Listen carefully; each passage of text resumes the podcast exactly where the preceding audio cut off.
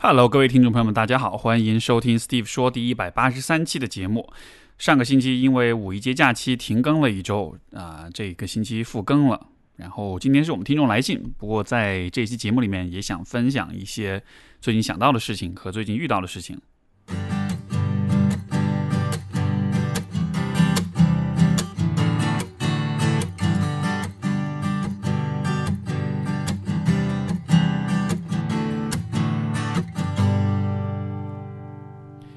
事情其实是我们之前的一位老朋友张潇雨老师，然后他在微博上，之前我看到他发了一条微博，其实就很简单，就一句话，他说：“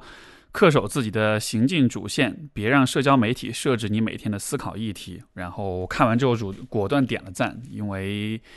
其实不管是最近也好，还是过去的很长一段时间以来，就是如果大家会上微博啊或者其他的社交媒体。有很多很多的话题是一直在牵动我们大家的人心，然后一直在抓住大家的注意力。所以，其实如果你花比较多时间在社交媒体上，经常就会被所有这些事件所抓，就是会抓住你的眼球。呃，可是就是这样子的关注本身，也许它能帮助你去保持对这个社会的一些了解，但另一方面。这样子状态时间久了之后，你也会发现你的思考其实会很散，会很混乱，因为你的思考就是按照事件的发生来的。比如今天发生的事情是一个有关这个性侵女童的事件，OK，那我就开始往这个方向去思考。再过一段时间，可能发生的是一个，呃，这个版权维权的事件，我又开始去吃那个方面的瓜，或者是某明星又怎么样子的，就是因为这些，因为社交媒体的信息翻新的很快，它的信息流。流流动的速度很快，所以也就导致我们大家的注意力也会变化的很快。这样子的一个结果，时间久了的话，其实就是你对于任何一个问题的思考都会很浅，因为你没有就是慢下来去花时间沉淀下来，去阅读相关的著作，去有一些更深入、更系统的思考。甚至说你没有思考，你只是在跟着社交媒体的这个信息流在走。所以我看到这条信息的时候，啊，非常非常的有共鸣，然后。我也会联系到我自己所做的事情，比如说，你看我们在 Steve 说上面也好，在我在其他的社交平台上面也好，我其实不太去讨论一些热门的时事，因为其实从很多这个大 V，从很多 KOL 的角度来说，你去啊评论时事的话是能带来流量的，呃，因为大家会很关注，所以说当你去了解热点话题的时候。啊，短期之内是可以带来带来一些流量，但是我并不这么去做。我觉得还是因为我是有意识的在避免，就是自己的思考也是被这些热门时事给牵着走。这虽然会让我也许会丢失一些流量，但是另一方面也能给自己创造一个比较专注的啊自我学习跟思考的这样一个空间。从而的话呢，我就不会形成习惯，发生一个什么事我就要去关注。然后忘了自己的主题是什么，所以我我很想把这条微博也分享给各位朋友们，因为我估计大家现在每天的朋友圈也好，微博也好，也会用的比较多。呃，我觉得这个部分可以有你在娱，但作为一种娱乐跟休闲，但另一方面也要记得，就是每一个人其实都应该有一个相对更为静止的、更为安静的、更为专注的这么一个思考的空间。在这个空间里面，你需要去设置、去置、去放置一些。更重要的、更深入的主题，然后把它作为你自己精神生活的一个比较核心的部分。另外一点就是说，呃，现在大家也读书，呃，也会读的很多。然后呢，我不知道各位有没有过这样的一种体验，就是有的时候你会看到有些朋友，他今天又读了一本书，明天又读了一本书，然后好像读书读的很多的样子，然后你也会羡慕说，哇，好多信息输入，感觉别人都好博学。然后我自己的书可能一本书读了一两个月、两三个月，甚至是半年了，我都还没读完，就一下觉得好像自己走得很慢的样子。可是我倒是觉得这不一定是一件坏事情啊。像我在五一期间终于读完了一本，我可能已经连续读了有半年、大半年的一本书。就当然中间因为在读其他的书，所以说就有点散。但是这本书是。啊，很就是一直坚持读，读到最后终于把它读完了。然后你说这意味着我阅读效率很低吗？是不是我就比别人叫更慢一些呢？我觉得也不完全是因为这阅读的过程中，我一直知道我在读这本书，所以我的这个心理空间当中有一个部分是永远留给这个议题的。然后在过去的可能大半年的生活当中，我始终都会时不时的想到这样一个话题。啊，包括在一些放空的时刻，在一些沉思的时时刻，也会把这个这个部分的啊话题拎出来思考。所以这样子做的结果就是，虽然我没有高密度、高频率的去研究这个方向、这个议题，但是我也有这么一个空间啊，能够在当中去去探索、去思考。所以说，当这本书读完的时候，我不光只是完成了从这本书中获取信息的过程，另外一个方面，其实也对这个话题建立起了自己的。啊，一些比较完整的思考，而当这样一个建立过程完了之后，我如果要再去和别人去交流、去探讨的话，我就会发现说，哎，我有很多可以表达、可以说的东西。所以这样的一种方式，我觉得是在我们现在这样一个呃信息时代，在一个媒体流的时代，在一个一切都很高速、一切都翻转的很快的时候，慢下来。这其实是一种很有必要保存、保留的一种传统。呃，我想分享的第二件事情是，最近在我的这个巴西柔术的训练馆里有个朋友，然后因为他应该也是会关注我的节目和微博什么的，同时也是平时一块训练，一个男生。有一次训练完了之后，他就来啊坐下来找我聊天儿，然后就跟在跟我讲说，最近他这个感情上就是会觉得比较焦虑、比较有压力，因为呢，就他可能。啊，在上海朋友也不多，但是尤尤其是和女生的和异性的交往可能也不是很顺利。然后也看到他的一些朋友，就是可能比较善于去撩妹，然后比较善于去和女生聊天这样子。所以对比这样，他就会感到挺焦虑的，在跟我讲这件事情。然后其实他一最开始跟我讲这个话题的时候。我的第一反应是还蛮 还蛮直男的一种反应，就是会立刻去想解决方案。解决方案是什么呢？那可能就是聊天的话术啊之类的，就你怎么可以变得更好，就就是怎么可以更善于和女生聊天这样子的。可是我稍微想了一下之后，我其实给了他一个，呃，有点像是作为过来人一个更更坦诚、更真诚的一种想法。呃，简单来说就是。其实我很理解他那种心态，因为我自己也有过那种阶段，就是当一个人在可能就二十出头比较年轻的时候，然后那个时候你会看到身边一些让你很羡慕的人，这些人可能是高富帅，可能是有跑车，可能情商很高，可能很会和女生打交道，然后你就会很想变成他们那个样子，啊，也会有意识的去模仿。像我自己也有过这样的阶段，呃，这样一种模仿可能也会带来一些。呃，回报带来一些好处，会让你觉得，哎，好像这样做是管用的。然后，事实上，许多男生也真的是会投入到这个游戏当中去。但是，如果从从长期来说的话，如果你不是这样子的人，那么你去玩这样的游戏的话，你其实不会很开心。有些人可能天生就比较善于。这个和女生打交道会比较善于去撩妹什么的，但也有些男生他其实不不擅长做这件事情。我就跟他讲说，我就我对，因为这个男生我对他的印象，啊，性格也好，外形也好，各个方面其实都不是那种就是很风流倜傥、很很有人格魅力那种人，反而是更像是那种有点内向、有点像是那种 IT 宅男的那样一种一种风格吧。所以我很坦诚的跟他说，就是。或许你也知道，其实你不是那样子的人。你羡慕那些人，是因为他们可能从小到大的环境，他们天生的性格就适合做那样一个风格。但是，也许你不是这种类型的人，而且也许你以后也永远不会变成那种类型的人。但是，这不代表你就完蛋了，因为如果你去做那个不是你的那个样子的话，那么你会很不开心。就像当年我自己，曾经我被。这个另外一位主播啊，就大家如果听那个呃《Fit for Life》，对吧？这个 Gizel 他们有一次在节目上吐槽，因为他们也是我大学同学，就跟我讲说，当年他们对我的印象就觉得我特别装，是一个非常装逼的人。我确实有那样一个很 就是很装逼的阶段，因为在那个阶段，其实我也不知道我自己是谁，然后呢，我也想变成一个受欢迎的样子，所以就会想象出一个自己认为理想的形象，去做成那个样子，去装成那个样子，然后。当那样装的时候，其实那会是一个很好笑的一个状况，就是你觉得你装出来了，你也觉得别人喜欢你了，可是其实，在别人的眼中会觉得你挺假的，会觉得你挺装的。但是当然也不会有人真的去，呃，这个捅破、撕破了脸去跟你这么坦诚的去跟你反馈，所以就会形成一个一种幻觉，就是哎，我好像觉得我装我装成功了，我好像觉得我变成了我想要的那个样子，而且我好像也得到了别人的认可跟喜欢之类的。可是最终这样的一种装逼的状态，它会让你自己感到很困惑。就是一方面你会觉得，哎，我好像已经装成了呀，我这我已经装成这个理想的样子了。但另一方面，我又不会感到真的很开心，因为每一个人内心其实还是有一个一把很公正的、很坦诚的尺子的。如果你没有做你自己的时候，你其实不会发自内心的很开心的。所以，我其实，在那样一个很装的状态下也生活了很多年。然后，但是最终就会发现，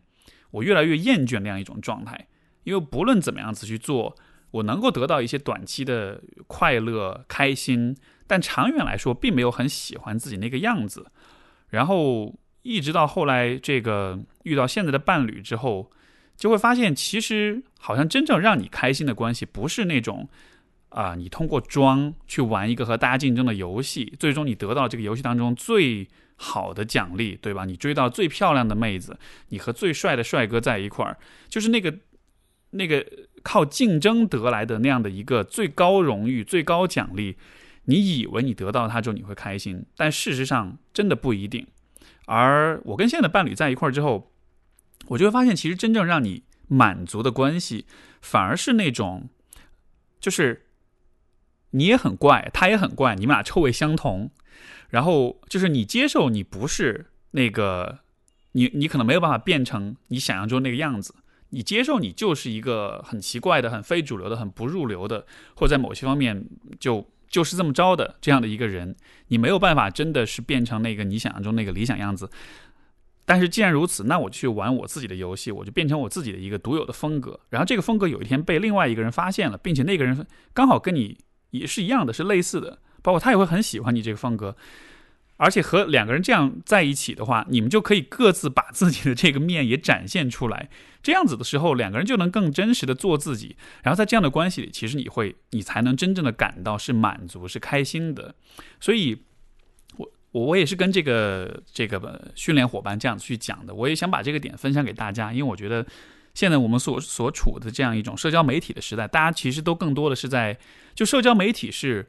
会让我们去比，把自己和所有的人做比较，而这种比较的过程中就会产生一种幻觉，就好像是。这个世界上只有一种游戏，这种游戏就是女生要变成白富美，男生要变成高富帅，女生要很瘦，腿要很长，然后眼睛要很大，男生要肌肉，要开豪车，就是所有的人都在玩同样的一个游戏。可是，最理想的方式不是在这一个所有人玩的游戏当中成为最大的赢家，而是你能玩你自己的游戏，你能看见说，我其实就是这样。我其实就这么一个，在某些方面很怂、很挫，或者很很不咋样、很不咋地这样一个形象，但是我这个人有我自己的独特之处。我要变成一个完全是依照我这个人所设计出来的那个样子，我不需要想象自己变成一个理想中的很美好的、很像一个网红一样的那样一个形象。然后这样子的话，你才能做你自己，而这样子的情况之下，你也才能够让。会喜欢你这个人的人发现你找到你，从而你得到的关系才是一个很真诚的，是一个相互看见的关系。当然，我不是说你就就此要放弃，比如说对自己的完善，对吧？你该运动啊，该锻炼啊，该有一个好的生活方式啊，就建设性的事情还是应该去做。但是你做这些建设的事情，是是是为了自，是出于自爱，是因为你想要让自己变得更好，对吧？但不是说是我想要变成一个某一个我青睐的网红，或者某一个大 V，或者某一个楷模那样子的样子。你逼迫自己变成一个不是自己的样子的时候，会很不开心。而且你到了那一步，你真的变成那样之后。可能你就会变得虚伪，你会觉得自己其实很装，然后你也不会很开心。所以呢，呃，会想把这一点分享给大家。我觉得，我估计我们 Steve 说的听众当中有许多年轻朋友吧，就是在这个阶段，不管是在恋爱也好，在交友也好，在自我的形象也好，会有这样的困扰。然后这个阶段，大家都会想要去模仿，想要变成一些。特定的样子，我觉得这不是一个立刻就能改变的问题，而且一定程度的模仿也是可以理解的。只是说，我觉得从长远来讲，我会鼓励大家有这么一个意识，就是你的你的最终的方向是在于你能够发展你的自我，你能够看见自己是一个什么样子的，然后你能有一个自己的风格。这个风格不是由和别人的比较来界定的，因为你慢慢的会发现，你有很多方面其实会非常的不同，非常的独特。最终你能够找到自己很独特的一个风格，以及能够欣赏这种风格的伴侣，可能这才是一个理想的终极目标。好，接下来是我们的听众来信的部分。然后我们今天的第一封信来自一位叫阿奇的朋友，他说。我和一位认识很久的朋友闹矛盾，互删了好友之后开始后悔，脑子才转过弯来。我和他的矛盾可能就是个误会，但当时两边情绪都很激动，所以没有马上加回去。今天是互删好友后的第五天，回想起吵架的场景、事情的经过，又忍不住想要去翻看他各种社交账号，甚至还想请黑客盗取他的 QQ，只因好奇他是如何和网恋对象说我们吵架这件事的，啊，还有对我的看法，呃，还很想看看他的 QQ 空间发生了什么。我一般在吵架后很，呃。吵架或很久没联系的时候去翻他的社交账号，请问老师如何看待这件事情？我觉我觉得这样一件事情很首先很可惜啊，就是你们俩发生这样一个状况，然后之后又一直没有联络，就好像是感觉如果及时的联络的话，也许这个误会是可以澄清的，也许这关系是可以重新修补回来的。呃，这件事情当中，我觉得反映出两个非常普遍的错误的假设。第一个假设就是说。不联系、不说话、冷处理，啊，是一个好的选择。第二个错误的假设就是说，关系一旦出现裂痕之后就万劫不复。因为在这个状况里面，我看到这个阿奇处理的方式就是没有去联系，对吧？可是你没有注意到的就是，因为首先你，我觉得人们都容易这样去选择，就逃避，然后就是回避一些问题，不去和对方聊，就好像是大家的有一种。有一种幻想是这个事情放一段时间，也许是也许自然而然就会好了。可是你没有意识到的就是，当你在不表达任何话的时候，当你在不说任何话的时候，那其实也是一种表达，而且那种表达会比说话的说会比你说一些话还要更加的强烈，对吧？你不表达，你不说话，不联系，你觉得这表达了什么？这是不是在表达一种意思？是说我不感兴趣，我没有兴趣继续和你维持这个关系。对吧？所以当你在吵了架之后，也知道是误会了之后，但是又没有立刻加回去，又没有立刻去试图修复的时候，隔了这么长的时间，隔了很多天的时间之后，然后你隔了很长时间之后，你再去联系对方的时候，你就会发现对方的态度就变了。然后这时候你会觉得奇怪，哎，这件事情已经过去那么久了，他为什么还是这样子的？对方的态度的变，我觉得更多的不是因为你们吵架这件事情本身，而是因为中间这样一个不理会、不表达。的这样一个阶段，在这个阶段，你其实就散已经发送出了第二波的伤害，发送出了一个非常负面的信号。所以，因为这样的缘故，我会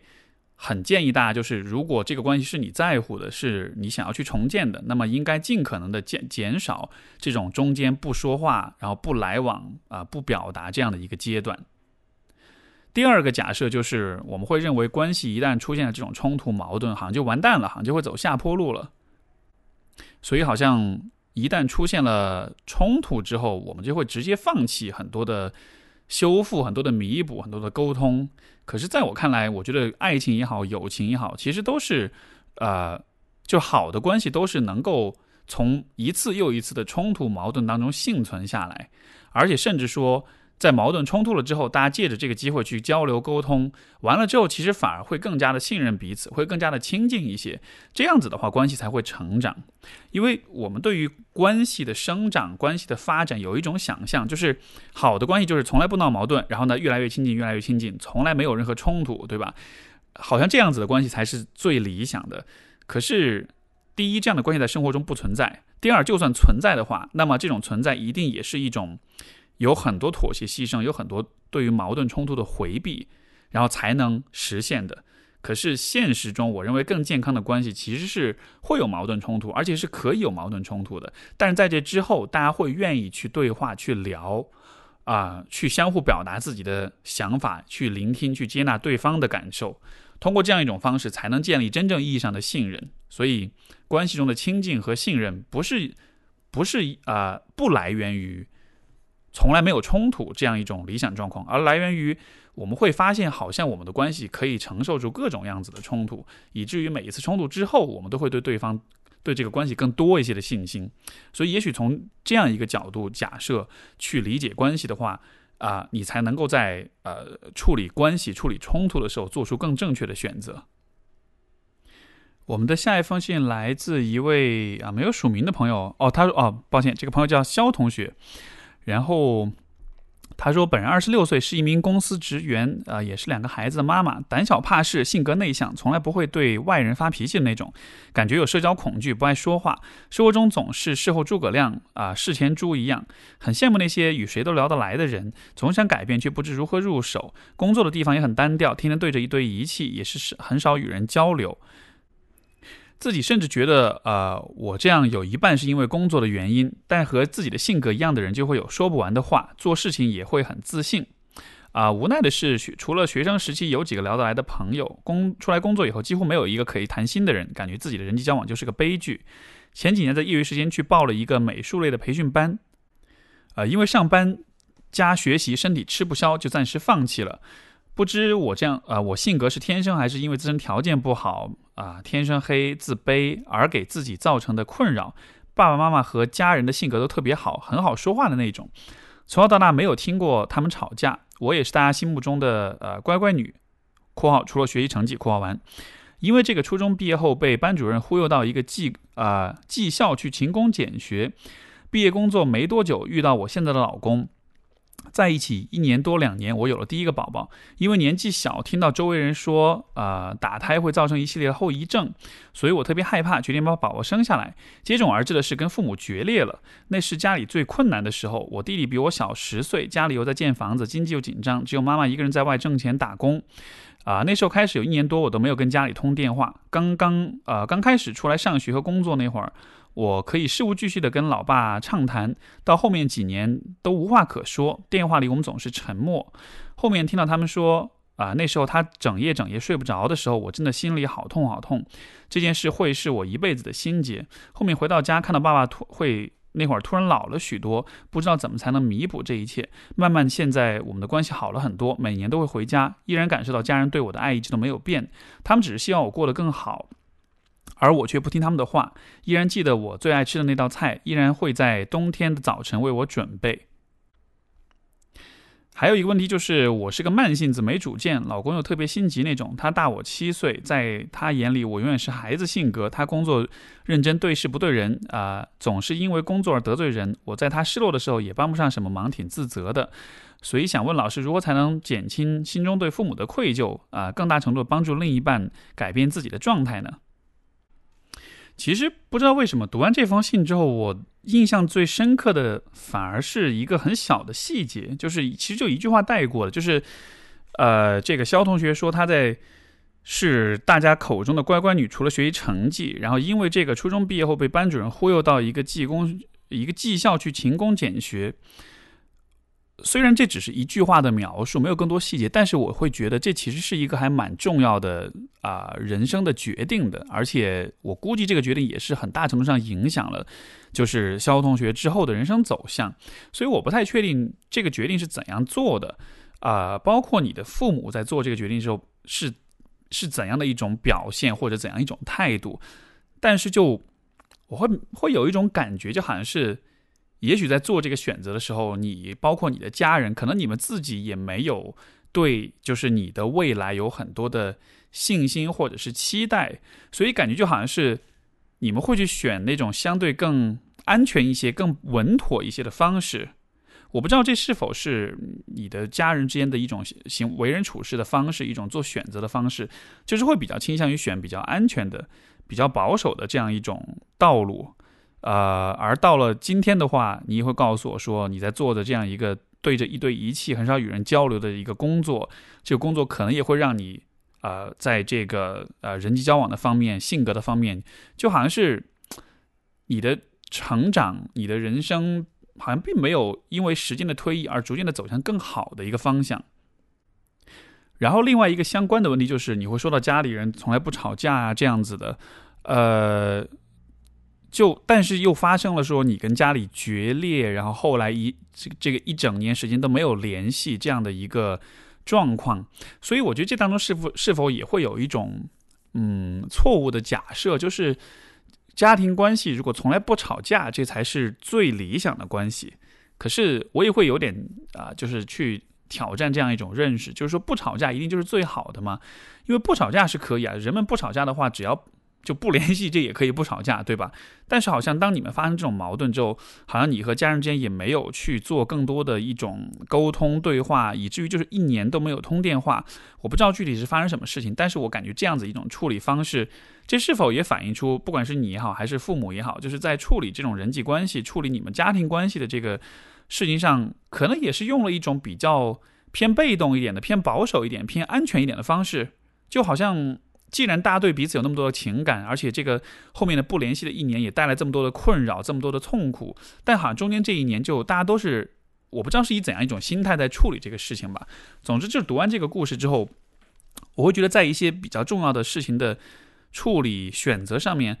好像你们都会用一种呃相对被动和相对不那么呃，就是没有很。主动的、很用力的去干预、去去干预、去做一些调整、做一些改变，而更多的是选择了那个也许是更容易一些、更回避一些的方式。所以，呃，当然这只是我对这个信的一种推测。那么，如果是按照这样一个推测的思路去说的话，可能你现在所讲的你的问题就是与人沟通，然后表达，然后社交，包括对伴侣的这种支持、内心的成长。呃，总结成一句话，可能就是说，人的改变是源自于，不是源自于舒适的，是源自于不舒适的，对吧？就是 change 这个这个我之前也有讲，在其他地方讲过，就是 change doesn't come from comfort，就是改变不来自于舒适。所以有没有可能啊？每当遇到一些重要决定跟抉择的时候，你其实都选了相对更舒适的那条道路，但在舒适当中，你其实就不会。有足够的动力或者压力去真的挑战自己，去让自己在某些方面比原来做得更好，嗯，所以也许这样子时间积累下来之后，虽然你也成了孩子的妈妈，但是你的人格、你的内心可能并没有得到太多真正的挑战以及真正的成长，所以这也是我对这封信的回答。我们的下一位朋友，他的署名叫大虾鸡腿堡。他说：“斯蒂老师您好，我算是您为您的新粉丝吧，听了几期电台之后，决心写 email，希望被翻牌。长话短说，我的父母从小开始就一直把我捧在手心上，都把最好的给我，给我最优越的生活。啊，括号大多是物质上的，括号完。直到二零一七年之前，我都认为生长在一个幸福的家庭里。那二零一七年发生了什么呢？啊，我被诊断出得了抑郁症。”起初，我认为只是那阶段工作、人际交往、自卑给我带来的烦恼所致。我鼓足了勇气去做心理咨询，配了药，有效果，病情有好转。但是，我认为我的心结还没有解开。然后听了您的几期电台，讲到关于原生家庭的问题，我对自己的心结好像有了更深入的了解。背景故事是：从小开始，我的父母都很爱我，但是我认为他们彼此之间没有爱。自打我有记忆开始，家里就是无休止的争吵，大事小事都有。这么形容他们对我的爱。啊！自从有了我，他们的生活就全都是为了我，是为了我而活着的感觉。在我还没有成家之前，我也非常依赖父母的照顾和爱，没有感到压力。啊，这里和您交代一下，我的父，我和父母这么多年。来几乎没有深度的交流，都只停留在了吃喝这些生活浅层话题上。二零一八年我成家了，理所当然的搬出了父母的家，和先生住在一起。于是我能明显感觉到我的我父母的那种失落、不适应，对我的极度思念。这种感觉和爱让我喘不过气。毕竟我已经组成了新的家庭，不可能一直陪他们。我是个非常孝顺的孩子，纵然我非常不喜欢他们俩的性格和为人处事的方式，可对于养育我的父母，我心里永远都爱着他们。但我更希望我和父母是彼此相。相爱，他们之间的爱情大过对我的爱，而且在我的心里，他们不算是善良的人，但我却又是非常善良。在父母这个年纪，想要改变他们几乎不太可能了。我很想知道和父母在一起的时候应该如何调节自己的情绪。另外，提到善良这个字眼，是因为我在心理咨询做的测试表上有一道问题是：你的父母是善良的人吗？其他题目都记得记得不太清楚了，但是这道题目我一直记得，很想知道这背后的含义。我觉得挺有意思的。上一封信讲的是从来不吵架的父母，这一封信讲的就是很爱自己，但是一直吵架的父母。呃，我们如果把就是这个把你的就把这位朋友的位置，如果放在家庭关系中来看的话，我其实非常能理解他为什么能得抑郁症。因为按道理说，大家会听到说，哎，从小一直生活在幸福的家庭里，对吧？怎么会抑郁了呢？可是如果把人的角色放在家庭关系里，你就会看到。就是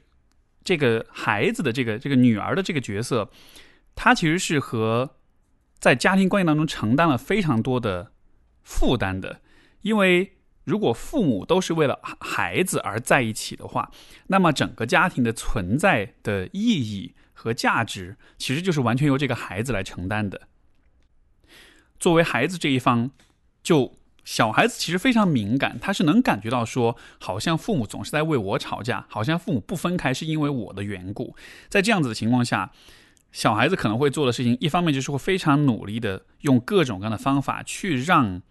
啊，父母两个人的关系能够粘合起来，包括这个这位朋友讲到，他非常依赖父母的那种爱和照顾。我也会想，这种依赖在多大程度上是自己发自内心的依赖，在多大程度上又是因为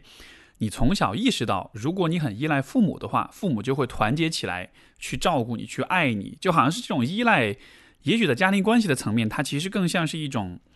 关系的粘合剂，去保持、去维系那个父母的那个很亲密的关系一样。然后另外一方面，如果父母之间的感情不是很好的话，但是对自己的感情又很好，我会理解，可能双方就是两个大人也会多少会把自己的很多情感期待寄托在自己孩子身上吧，就好像是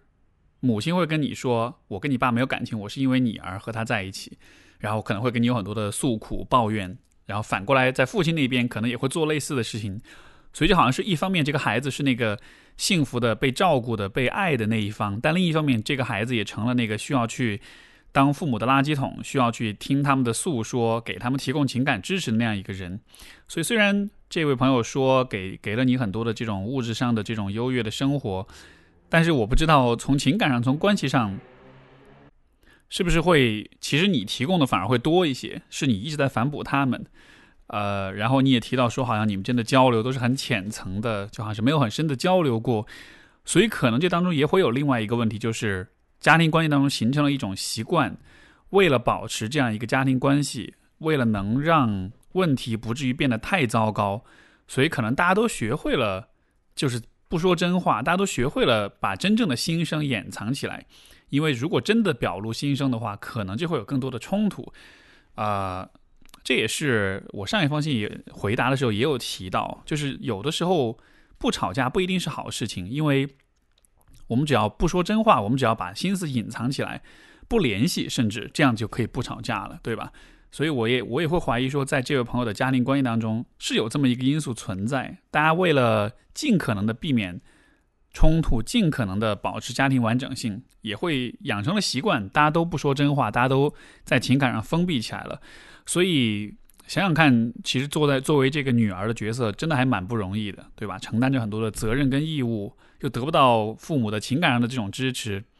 最后会有抑郁的话，我反倒觉得这不是一个特别令人意外的结果。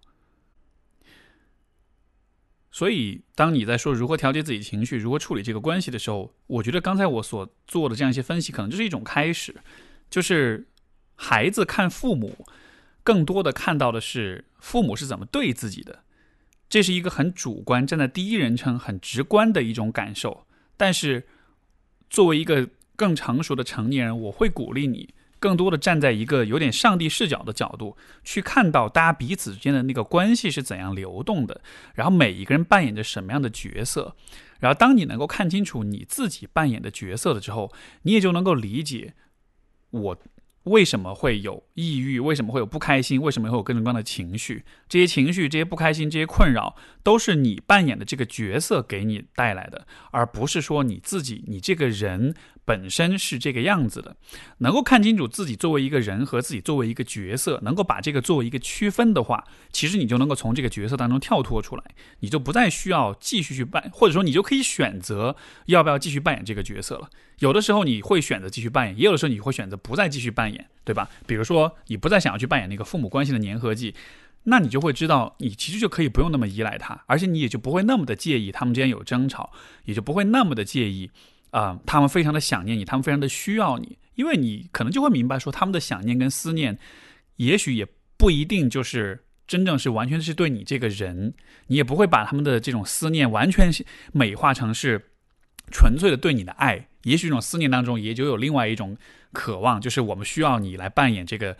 关系调和者的角色，如果你不在的话，我们俩真的不知道应该怎么去相处，对吧？所以看清楚自己的角色，把。角色和自我自己做一个区分，然后去站在一个有意识的、有自主立场的成年人的角度去选择哪些角色是你愿意扮演，哪些角色是你不要扮演的。啊，我们的下一封信来自六六，他说：“老师你好，我是一位刚工作两年的女生，今天发生一件事让我感觉困惑和不解，所以带着疑问第一次给您写信请教。起因是同事离职，同事 A 是一位刚出社会啊经验不多的女孩子，她今天突然接到人事通知说要辞退她。我觉得不可思议的是，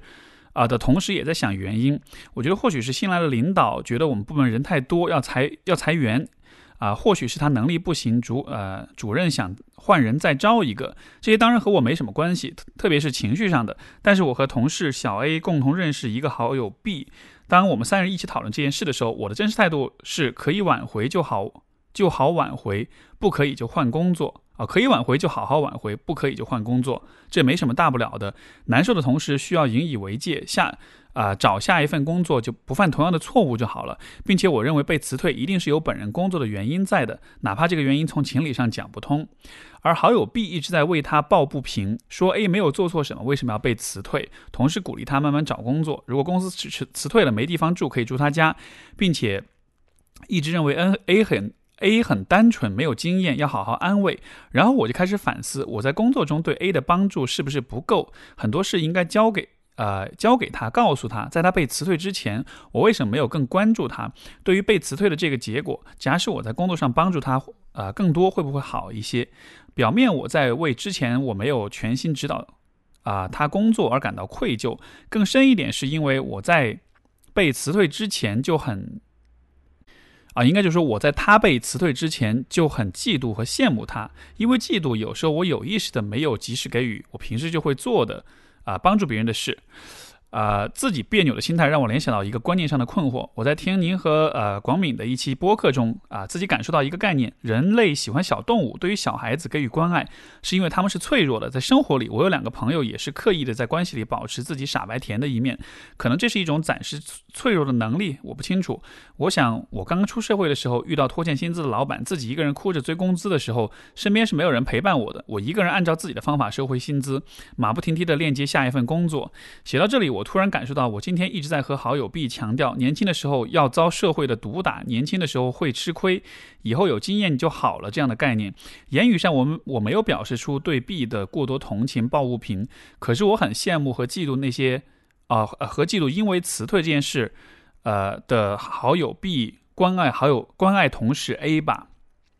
啊，同时也依旧是疑问，也是感到啊深感不平和限制。所谓的会哭的孩子有奶吃，傻白甜很容易受到异性的喜欢和关照。那么性格强硬的人，真的就容易被忽视，得到的关爱不如表示出脆弱的人吗？还是强硬的人不轻不容易轻易得到或者接收到别人对自己的爱吗？换一种说法，我不明白我两个朋友如何在男朋友面前傻白甜。我觉得自己好像很缺这个能力，所以才会。啊，觉得别人对我的关注和爱没有会撒娇的人多。总之，期待您对于这件事情的解读。其实这封信让我想起了，就是我们今天节目一开始我所讲的那个我的八柔的训练伙伴，我跟他讲的那一段话。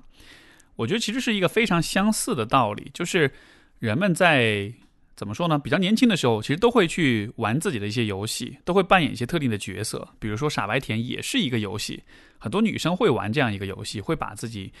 包装成这样一个角色。然后这个角色确实也能带来好处，就像这个六六所讲的，对吧？如果你是一个比较能示弱的人，你会得到更多的关注，你会更多被别人帮助，好像这样子就是有好处的。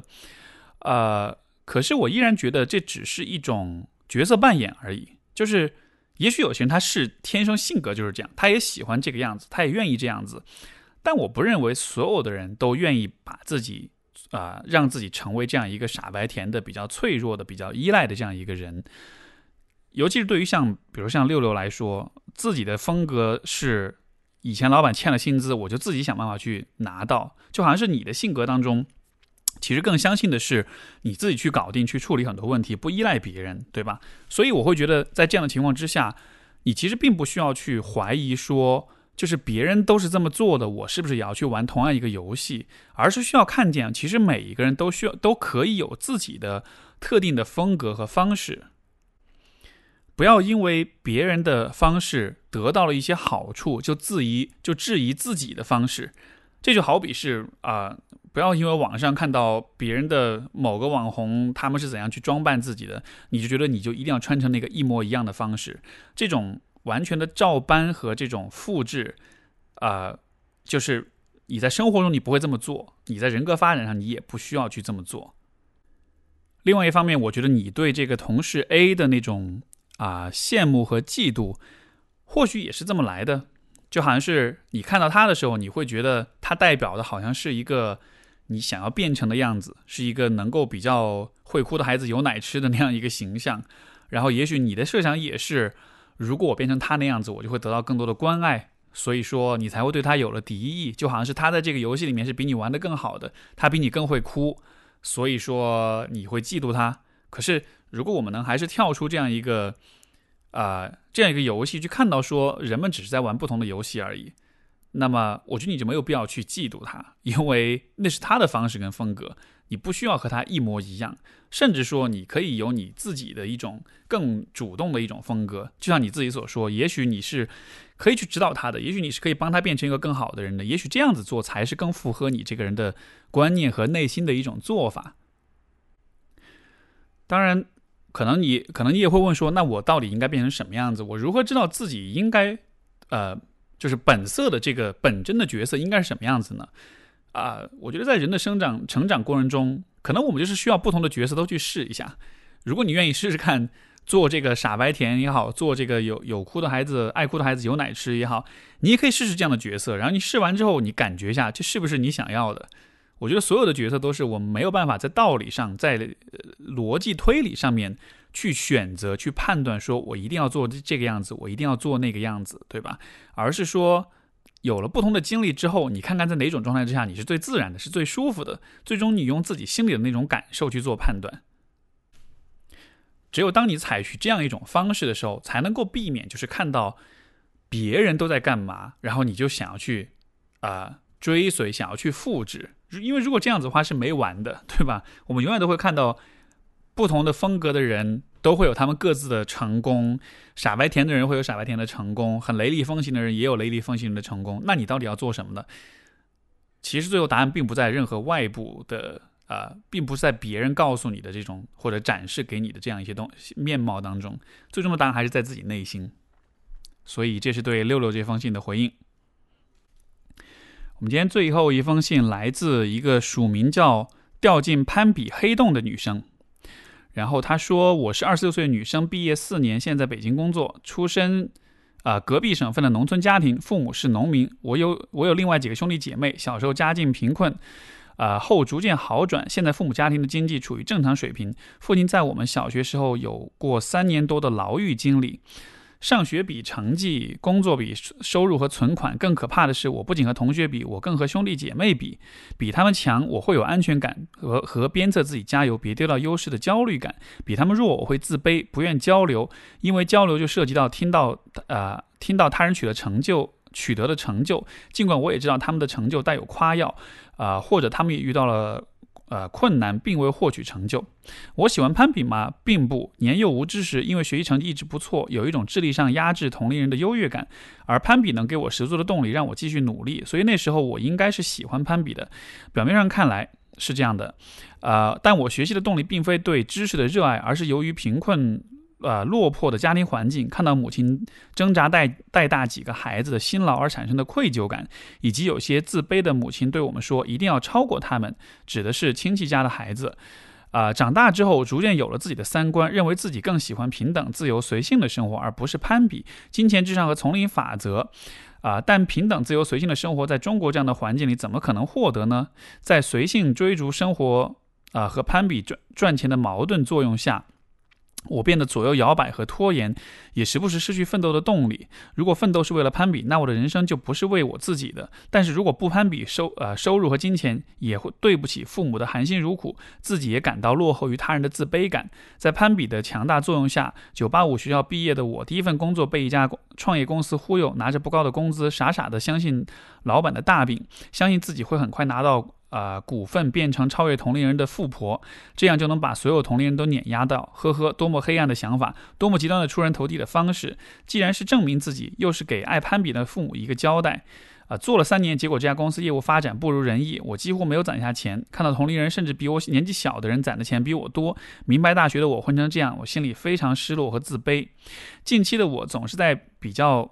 同啊比较同辈们的工作收入，想到如果自己没有打好一个翻身仗，那么我自己的收入就一定不会赶上他们，在攀比中落后于人，所以更加焦虑和自卑。未来的我，我打算移民到一个人口少的发达国家，不需要太多金钱，但也很有难度。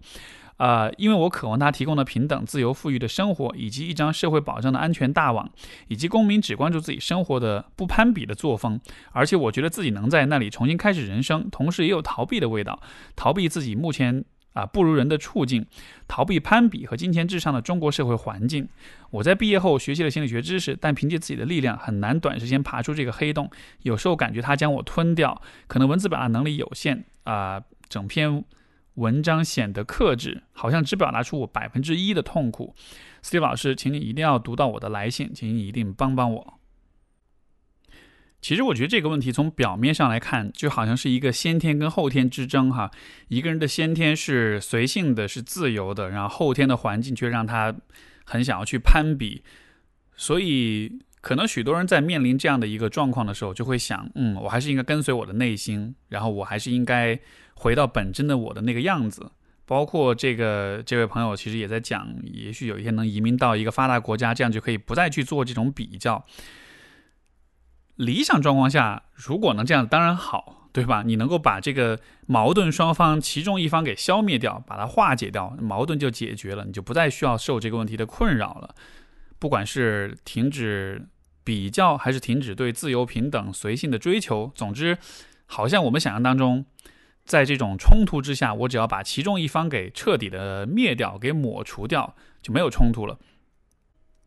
我觉得放在一个更大的层面来说，就是人们对于自己所有的问题都会有一种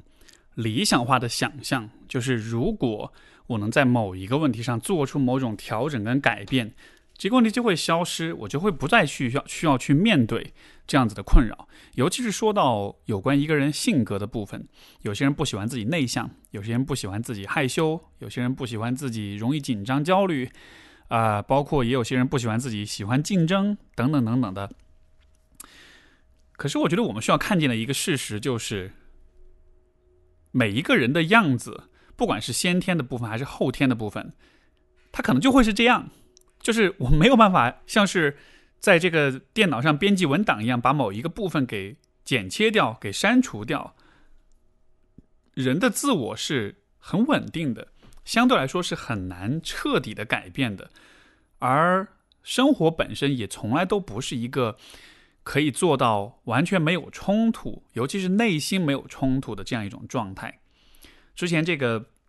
动机在杭州，就陈海贤老师的《了不起的我》这本书里面有一个观点，我就特别喜欢。他就说，其实人永远都没有办法活在没有冲、没有内心冲突的状态里。我们只是在不同的阶段要面临不同的冲突。但是，当你期待生活的某一个阶段、某一个状态是完全没有冲突的时候，这样一种期待本身反而就会成为你的痛苦的来源，因为你总会觉得。为什么会有这样一些令我不满的事情要存在？为什么我不能把它们彻底的消灭掉呢？所以，对于呃这位来信的朋友来说，一方面你喜欢攀比、喜欢竞争，另一方面又又追求自由。我的理解是，如果你要把这两个部分其中某一个部分被给消灭掉的话，也许你可以做到，但是代价就是你需要失去一部分的自我，代价就是你就没有办法完全做在做你自己的样子了。因为，也许这两个部分的存在都是有它的不可避免的原因的，而且可能这两个部分都会是你这个人的很重要的组成部分。所以，我觉得更好的一种处理方式、一种态度，也许是接受说这两个矛盾的部分我都有，我也都允许他们存在。而且，就好像假设你的内心是一个家庭，是一个团体，这两个人就会在一起。他们永远都会存在，而且他们需要去共处。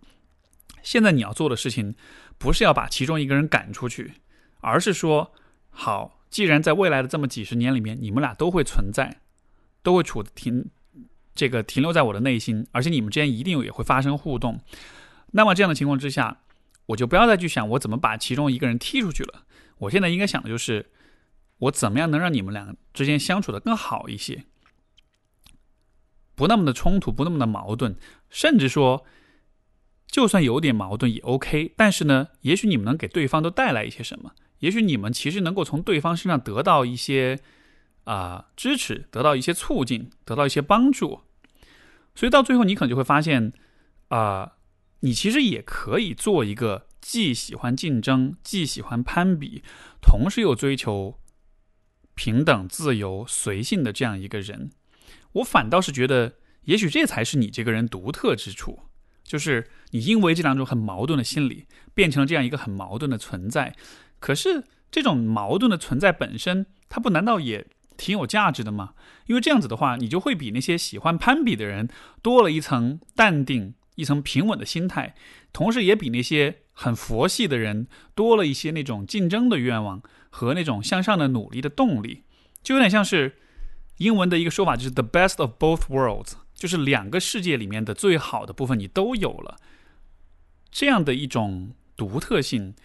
我觉得还蛮值得去保留它的，而怎么保留呢？可能就需要你换一个态度看待你内心的这种冲突，不要把内心的冲突跟矛盾看成是绝对的不好的东西。它的好与不好，其实取决于你怎么使用它，你怎么利，你怎么去啊运用它，帮助你往前发展、往前成长，而不是说一直想象着你可以有一个一刀切的很干净完美的方式去解决这个问题。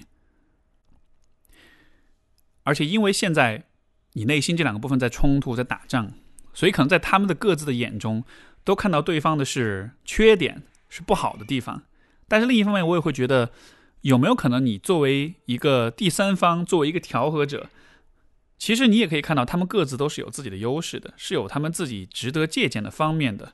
比如说那个攀比的部分，他其实就蛮知道怎么跟人竞争的，而且他也蛮知道怎么获得动力的。而那个随性的追求平等的部分，可能他心中的人文关怀会更多一些，甚至说这种关怀也是可以让那个竞争的部分得到一些啊好处的，得到一些关怀，得到一些支持的。总之，我觉得可能这方我们需要做的是，让内心交战的两方换一种方式来相处。其实他们不是敌人，他们都是你的一部分。既然如此的话，让他们之间学会怎么样去做朋友，怎么样去支持彼此，然后。也许到了最后，你会发现，你这个人最终的身份就是这样一些看似矛盾的品质组合在一起，形成了一个很奇葩、很独特，但是同时又能找到某种平衡，以一个令你满意的方式存在。也许这才是啊，你应该去追求的更终极的自我。好，这就是我们这一期的节目。特别感谢各位来信的呃，各位来信朋友们的这个分享，都是一些非常有意思的话题，也。帮助我做了很多的思考跟表达，好吧，那就到这里，我们就下期节目再见，拜拜。